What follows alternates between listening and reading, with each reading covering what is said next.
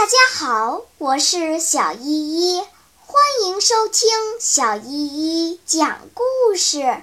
今天我要讲的故事是《捣蛋鬼日记》。一月十七日，好笑的事，昨天上午我遇到了一件好笑的事。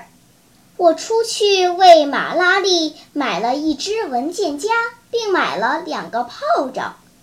回来经过会客室时，看见安博罗基奥不在，他那只角炉留在办公桌下。这时，我想跟他开个玩笑，就把两个炮仗埋到角炉的灰里。真的，要是我能估计到后果的话，就不会同他开这个玩笑了。我的天哪！没想到事情闹得这么大。不过，从今以后，我在开玩笑之前，一定要好好考虑一下后果会怎样，为的是再也不要发生类似昨天的事。别人都说我开的玩笑竟是恶作剧，这事的确闹得很严重，但我知道没有什么危险，说起来简直要笑死人啦！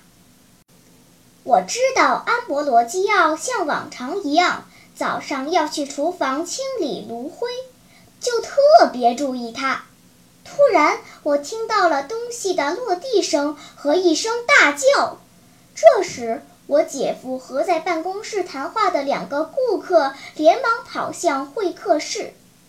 维吉尼亚和女佣人也跑来了，他们都不知道发生了什么事。但是，当大家跑到一块儿时，炉里发出了一声更响的爆炸声，吓得大家东奔西逃，只剩下安博罗基奥一个人吓软了，躺在椅子下面嘟囔着：“怎么从来没有过？怎怎怎么从来没有过呀？”我想使他勇敢些，便说：“没有什么危险的，真的。”我想，可能是我放在炉子里的两个炮仗。可怜的安布罗基奥一点也不明白我说的话，他连听都不听。这时，马拉利同其他人来到了门口，正朝里面探视着。好啊！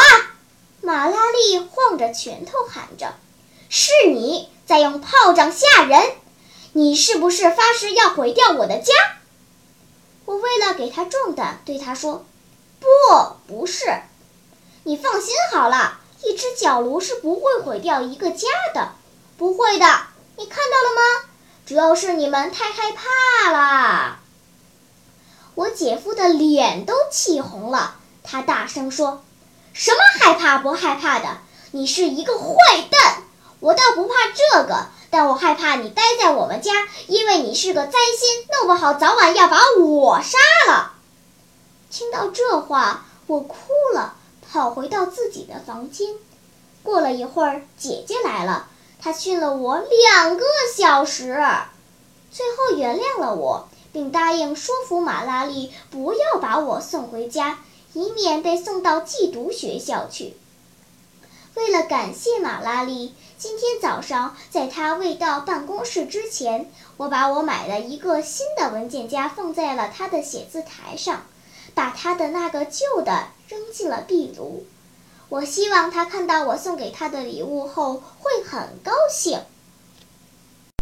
好啦，今天的故事就讲到这里吧。什么？你还没有听够呀？那就赶快关注小依依讲故事吧。